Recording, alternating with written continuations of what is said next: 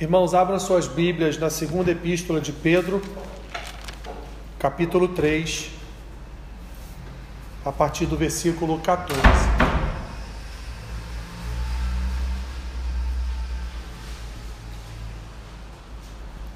Segunda Pedro, capítulo 3, versículo 14.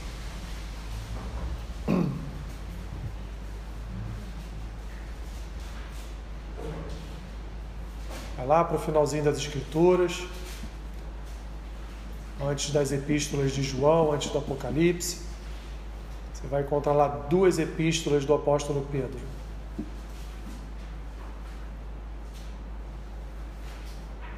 Segunda Pedro, capítulo 3, versículo 14. Vamos orar antes de fazer a leitura. Pai, conceda-me neste momento graça para, ó Deus, transmitir à tua igreja a tua palavra nesta noite. Conceda aos meus irmãos também graça, para que eles entendam tudo aquilo que vai ser dito nesta noite. Assim eu oro em nome de Jesus. Amém. Disse assim então Pedro, na sua segunda epístola, capítulo, capítulo 3, versículo 14: Por essa razão, pois amados, esperando estas coisas, empenhai-vos por ser desachados por ele em paz, sem mácula e irrepreensíveis. E tende por salvação a longanimidade de nosso Senhor, como igualmente o nosso amado irmão Paulo vos escreveu, segundo a sabedoria que lhe foi dada, ao falar acerca destes assuntos, como de fato costuma fazer em todas as suas epístolas, nas quais há certas coisas difíceis de entender, que os ignorantes e instáveis deturpam como também deturpam as demais Escrituras para a própria destruição deles. Vós, pois, amados, prevenidos como estáis de antemão, acautelai-vos, não suceda que, arrastados pelo erro desses insubordinados, descaiais da vossa própria firmeza. Antes, crescei na graça e no conhecimento de nosso Senhor e Salvador Jesus Cristo.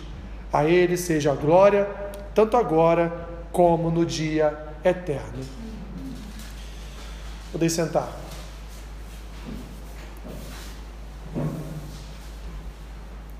Aqui para quem tem para quem tem filho, principalmente as mulheres, né? Isso é algo muito muito particular do universo feminino.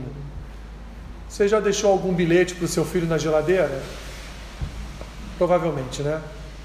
Dizendo, olha, café está posto, é só esquentar o pão, é só esquentar o leite, ou o almoço está aí, é só você, antigamente, né, colocar lá em banho-maria, né, que está quentinho, ou algum outro recado que você queira deixar para o seu filho como, como instrução para algo. Da mesma forma que nós aprendemos quando nós éramos, éramos mais jovens e os nossos pais também, principalmente novamente as mães, faziam isso, né? deixavam recados colados em alguns lugares para que a gente então arrumasse a cama, lavasse um banheiro, varresse o quintal, né?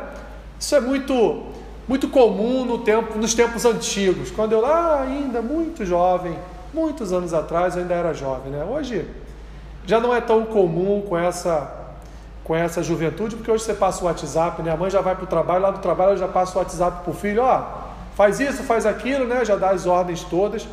Isso é algo muito comum. E o que Pedro faz exatamente aqui no final da sua segunda epístola é isso. Ele deixa uma espécie de bilhete grudado na geladeira para o povo.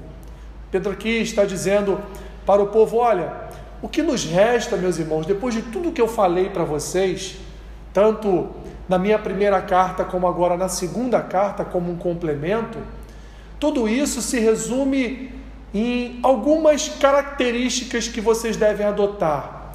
E dentro destas características, uma características, uma que é a principal é continue andando com Deus.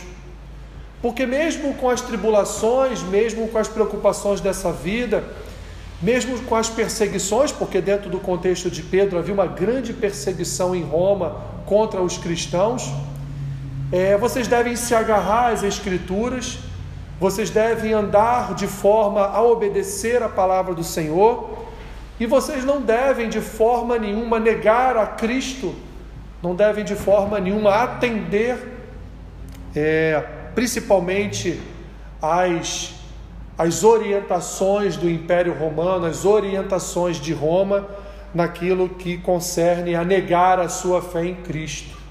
Então, meus irmãos, mesmo diante destas dificuldades, mesmo diante destas tribulações, mesmo diante destas perseguições, saibam que vocês são de Cristo, vocês nasceram para servirem a Cristo, Cristo criou vocês para a glória dele, portanto, vocês devem andar como como eu ando, como o apóstolo Paulo, ele cita aqui o apóstolo Paulo, como o apóstolo Paulo anda. Então Pedro ele termina a sua a sua carta deixando ali colado, grudado na geladeira esta este pequeno recado, este pequeno aviso para para o povo. E uma das suas últimas palavras, ainda no capítulo 3, foi referente à volta de Cristo. A perseguição, meus irmãos, estava tão intensa sobre aquele povo que é, muitos apostataram da sua fé, porque entendiam que não havia uma proteção, entre aspas, de Deus sobre a sua vida, porque vários estavam morrendo martirizados por conta da sua fé em Cristo, e outros estavam já querendo que Cristo voltasse, já estavam ansiando por esta volta para que eles então pudessem deixar todo este sofrimento terreno e então ter uma vida eterna com Cristo. Então, já nos últimos, nas últimas palavras de Pedro, na sua epístola, no próprio capítulo 3, lá no título que está lá em cima do capítulo 3, a vinda do Senhor e o seu significado, Pedro já está ali trazendo ao coração do povo essa esperança de que tudo aquilo ali um dia iria acabar e que Cristo voltaria, era certo que Cristo voltaria, e quando ele voltasse, ele resgataria a sua igreja, resgataria a sua noiva.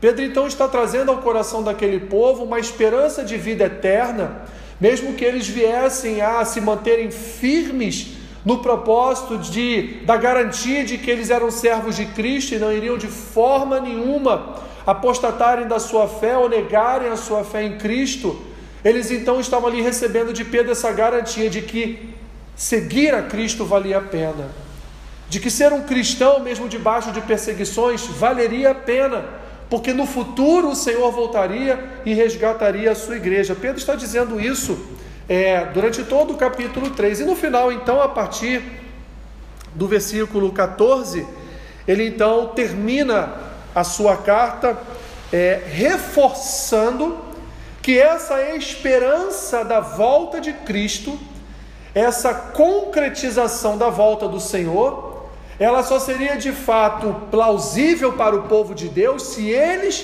permanecessem na fé, se eles seguissem firme no propósito de continuar servindo a Cristo, se necessário fosse, até mesmo com o sangue das suas próprias vidas.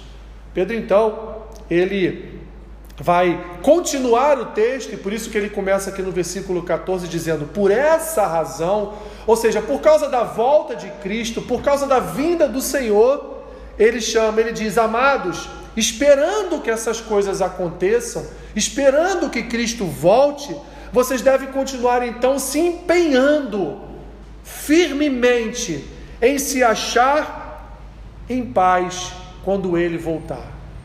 Pedro reforça essa questão do serviço a Cristo, ele reforça essa questão de que há uma palavra, há uma palavra a ser obedecida, há uma palavra a ser cumprida, há uma palavra a ser seguida, e o povo deveria se preparar para que quando Cristo voltasse, eles não fossem pegos de surpresa e também pegos em desobediência, em apostasia, enfim, tantos outros, tantos outros pecados que eles poderiam estar cometendo e que viesse de certa forma impedir a vida eterna com Cristo.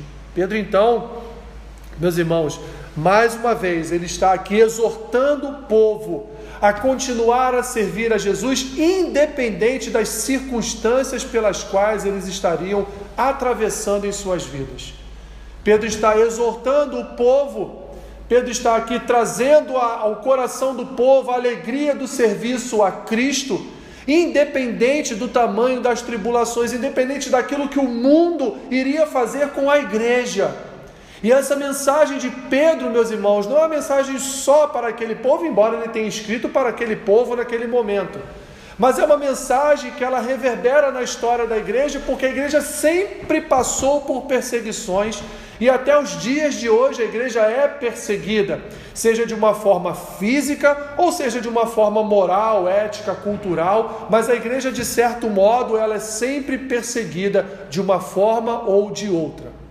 Vivemos, meus irmãos, em tempos em que há uma perseguição sobre a igreja, não uma perseguição tão é, visível, mas uma perseguição mais velada.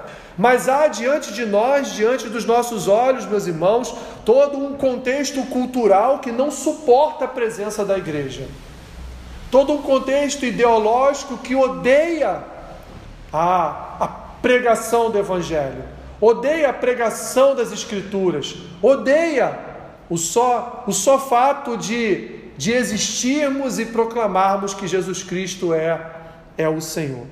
E nós devemos entender isso, meus irmãos, sim, porque nesse momento ela é velada, mas vai chegar um momento em que ela vai ser bastante visível.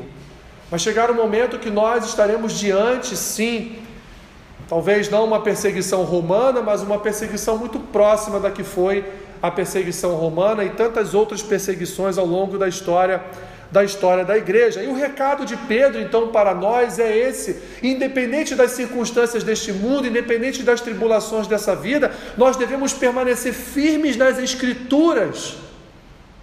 E ele ainda vai falar aqui, ele ainda vai tocar no assunto de heresias, de tantas e tantas vozes, meus irmãos, que já cercavam o povo naquela época e que hoje nos cercam muito mais. Tantas e tantas vozes dissonantes do Evangelho Tantas e tantas vozes que não são caracterizadas pela, pelas boas notícias, pelas boas novas do Evangelho. Tantas e tantas pregações, tantas e tantas doutrinas que são, meus irmãos, lançadas ao ouvido do coração do povo e que, à luz das Escrituras, são heresias, são falsas doutrinas, são filosofias do mundo e que tem em muito prejudicado, meus irmãos, o desempenho da fé da igreja, o desempenho desta esperança, este firme propósito de ansiarmos pela volta do nosso Jesus e de suportarmos as coisas que acontecem com cada um de nós nesse mundo. Isso enfraquece a igreja espiritualmente, isso tira da igreja o vigor necessário para se permanecer firme firme em obediência, firme na sensatez e equilíbrio da palavra, firmes, meus irmãos, no propósito para o qual Deus nos chamou, que foi andar segundo a Sua palavra, que foi andar como pessoas salvas, que foi andar como nação de Deus, como aqueles que, como Deus queria que fosse a Israel, como aqueles que dariam exemplos para as outras nações do que seria andar com Deus, do que seria estar diante diante do Senhor. Pedro então, ele ele vai aqui trazer a luz para este povo a volta do Senhor Jesus. E também no mês deste mesmo momento ele vai dizer: "Mas olha, só participarão da volta de Cristo aqueles que permanecerem na fé".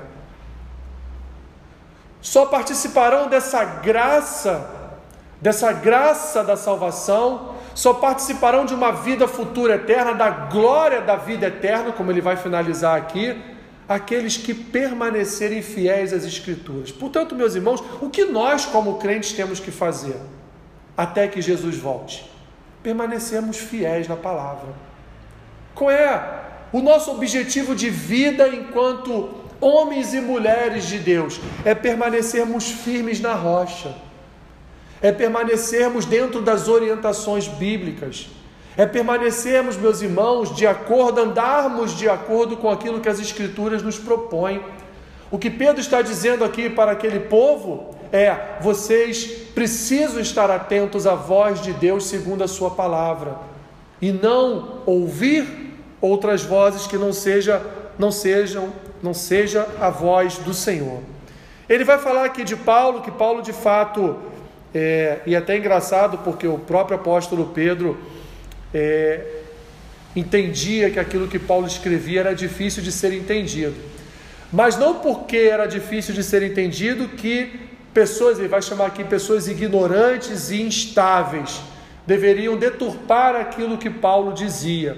E a linha de raciocínio de Pedro era a mesma de Paulo. Paulo ensinava as Escrituras para que o povo permanecesse nas Escrituras. Paulo, ensinava a palavra de Deus para que o povo não se desviasse dela, para que o povo tivesse uma compreensão do que era o seu chamado enquanto igreja. E ele vai falar isso, por exemplo, lá na sua epístola aos Efésios. Quando ele, na sua oração pelos Efésios, ele pede ao Senhor que os olhos do coração daquela igreja fossem iluminados para que eles enxergassem qual era o verdadeiro chamamento daquela igreja. Era uma igreja que deveria andar com Cristo segundo, segundo a sua palavra. O nosso objetivo, meus irmãos, como igreja, é andarmos sempre prevenidos. Prevenidos, meus irmãos, porque a qualquer momento Cristo pode voltar.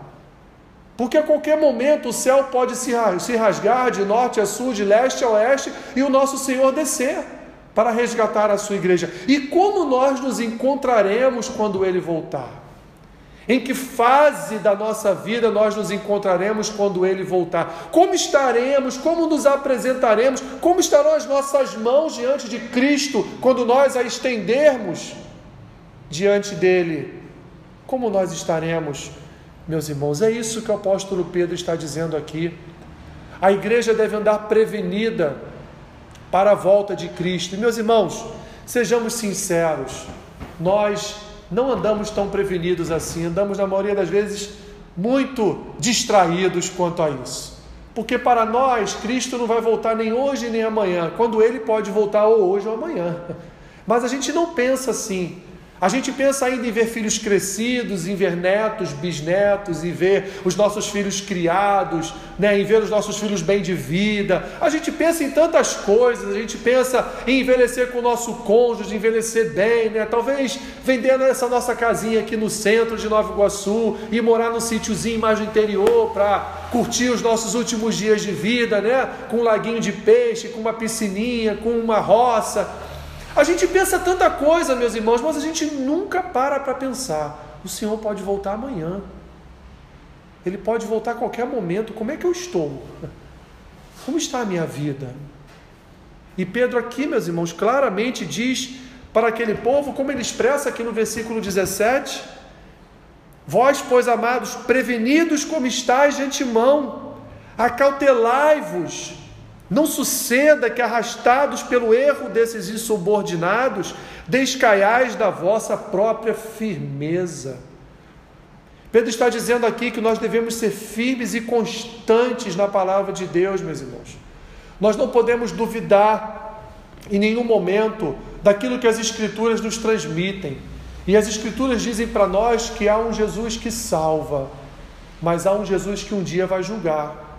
As Escrituras dizem para nós que há um Jesus que acolheu, recolheu, escolheu, ajuntou ali um povo, uma nação. E este povo escolhido foi reconciliado com o seu Deus, porque antes éramos adversários de Deus, éramos inimigos de Deus. E hoje, pela cruz, através da cruz e do sangue vertido naquela cruz, nós somos filhos herdeiros da graça, co-herdeiros da, desta herança, desta graça maravilhosa em Cristo. E assim devemos permanecer, e assim devemos andar, e assim devemos, meus irmãos, testemunhar para todos que estão à nossa volta que de fato há em nós a marca do Cordeiro, o selo da esperança de vida eterna. A glória de Cristo, meus irmãos, habita no meio do seu povo. A eternidade está em nós.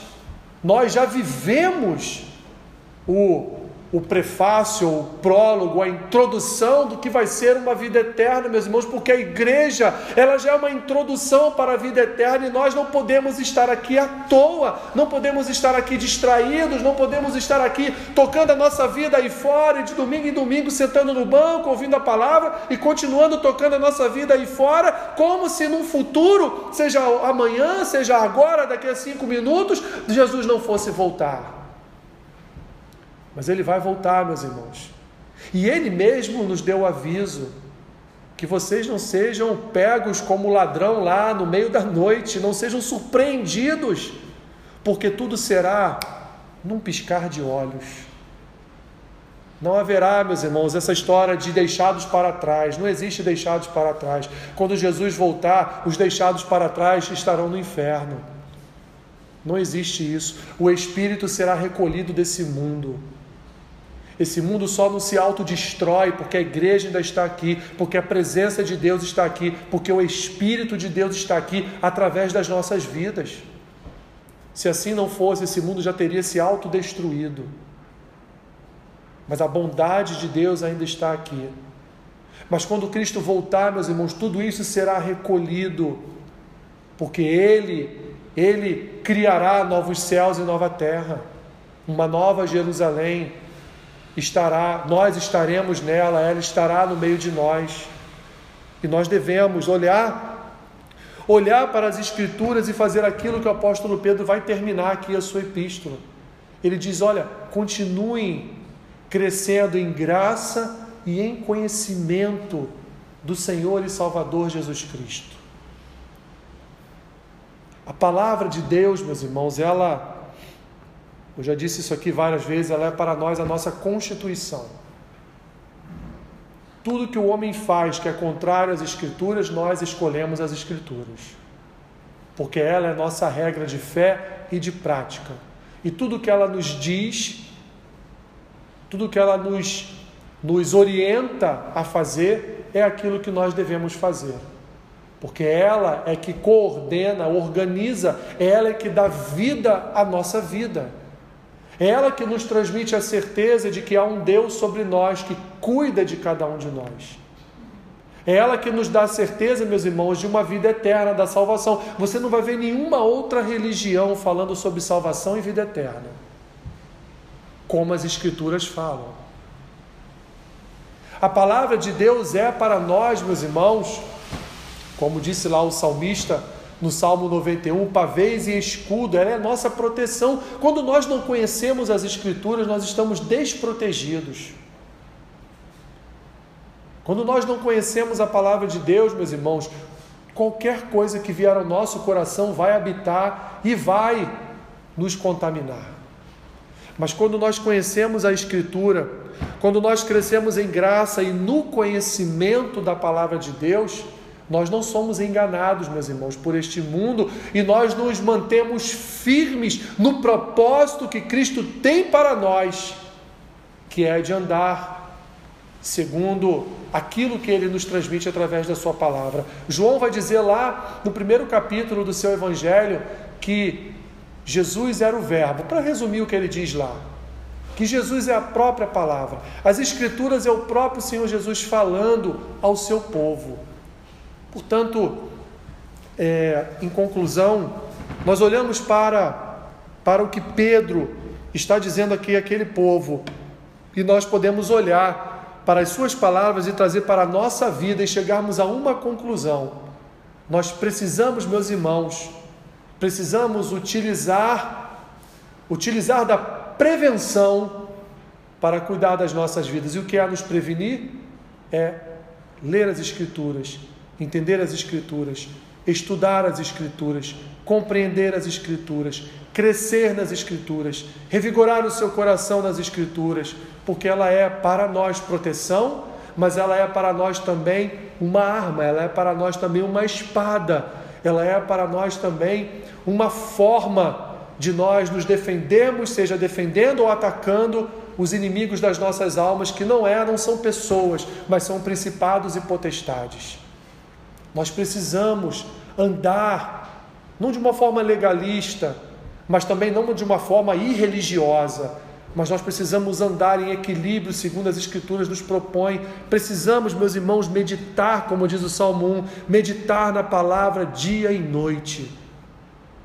Não podemos nos apartar das Escrituras em nenhum momento da nossa vida, até mesmo para que sejamos testemunhos para aqueles que estão na nossa casa, estão ao nosso redor e que precisam de uma palavra nossa, precisam de uma fonte de sabedoria divina que está em nós, meus irmãos, conforme a palavra nos mostra. Assim, leve, leve essa palavra no seu coração, que nós, como povo de Deus, temos um objetivo: nós somos salvos, e glórias a Deus por isso, mas temos um objetivo, e o objetivo é permanecermos fiéis nas Escrituras, andarmos com Deus segundo a Sua palavra, confiarmos nesta palavra, porque esta palavra é vida para nós. Esta palavra é fonte de transformação e tudo aquilo que ainda precisa ser transformado em nós. Essa palavra é que nos dá a garantia. Lembra de ontem da apólice de seguro? A palavra de Deus é a nossa apólice de seguro, a nossa garantia de que quando Jesus voltar, nós subiremos nos ares com Ele e viveremos a eternidade diante dele, com Ele, naquela casa, naquela morada, no lugar que Ele está preparando para cada um de nós, como Ele mesmo disse na Sua palavra. Amém? Senhor, nós pedimos a Ti, Pai, a Tua graça, a Tua ajuda não é fácil, Senhor. Não é fácil.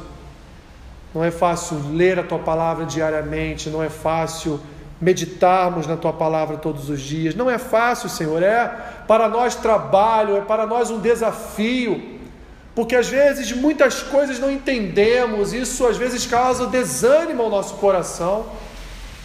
Mas nós temos o teu espírito, teu espírito que nos revela, o teu espírito que nos ensina, o teu Espírito que traz ao nosso coração, Senhor, a alegria da tua palavra. Portanto, Senhor, que possamos sair daqui desta nesta noite, ó Deus, renovados por esta alegria, Senhor, de conhecer a tua palavra e prevenidos, Senhor, para a tua volta, para o teu retorno, para que não sejamos pegos de surpresa, Senhor, no dia no dia da vingança do nosso Deus. Abençoe-nos, Senhor, como igreja em crescimento de graça e conhecimento do Senhor. É o que nós te pedimos e oramos assim em nome de Jesus. Amém.